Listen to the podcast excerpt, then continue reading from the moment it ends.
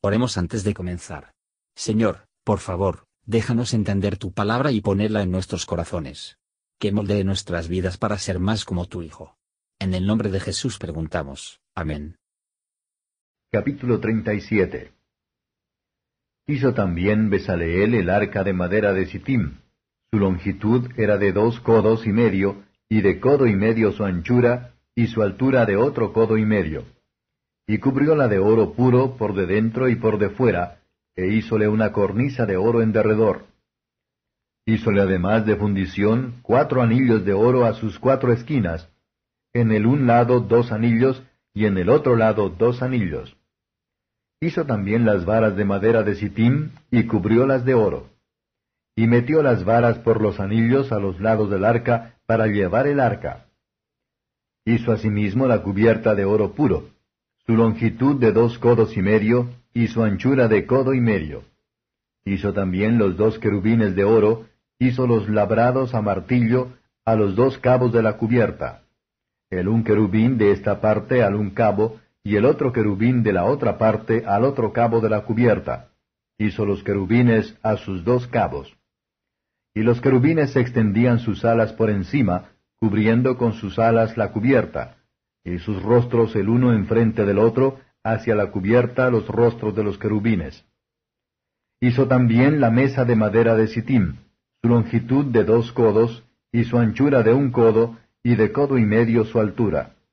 Y cubrióla de oro puro, e hízole una cornisa de oro en derredor.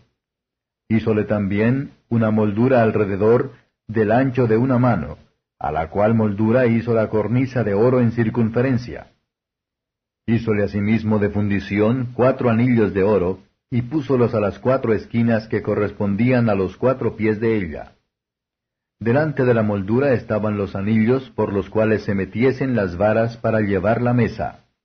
E hizo las varas de madera de sitim para llevar la mesa, y cubriólas de oro. También hizo los vasos que habían de estar sobre la mesa, sus platos y sus cucharas y sus cubiertos, y sus tazones con que se había de libar, de oro fino. Hizo asimismo el candelero de oro puro, e hízolo labrado a martillo. Su pie y su caña, sus copas, sus manzanas y sus flores eran de lo mismo.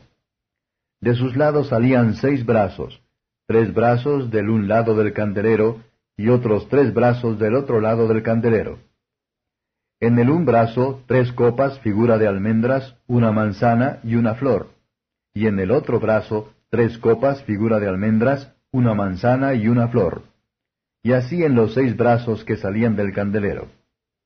Y en el candelero había cuatro copas figura de almendras, sus manzanas y sus flores, y una manzana debajo de los dos brazos de lo mismo, y otra manzana debajo de los otros dos brazos de lo mismo, y otra manzana debajo de los otros dos brazos de lo mismo, conforme a los seis brazos que salían de él sus manzanas y sus brazos eran de lo mismo. Todo era una pieza labrada a martillo de oro puro. Hizo asimismo sus siete candilejas y sus despabiladeras y sus platillos de oro puro. De un talento de oro puro lo hizo con todos sus vasos. Hizo también el altar del perfume de madera de sitim, un codo su longitud y otro codo su anchura, era cuadrado, y su altura de dos codos, y sus cuernos de la misma pieza. Y cubriólo de oro puro, su mesa y sus paredes alrededor, y sus cuernos, e hízole una corona de oro alrededor. Hízole también dos anillos de oro debajo de la corona, en las dos esquinas, a los dos lados, para pasar por ellos las varas con que había de ser conducido. E hizo las varas de madera de sitín, y cubriólas de oro.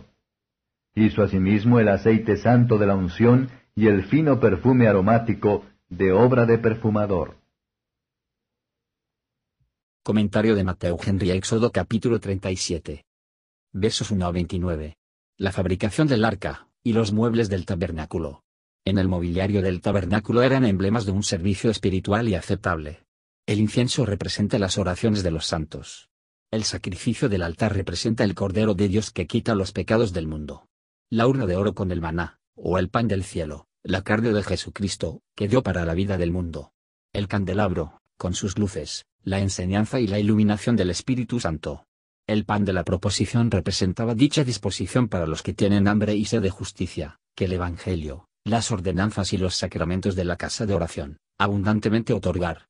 La exactitud de los trabajadores a su gobierno, debe ser seguido por nosotros, en busca de las influencias del Espíritu Santo, para que podamos regocijarnos en y glorificamos a Dios, mientras que en este mundo, y al final estar con Él para siempre.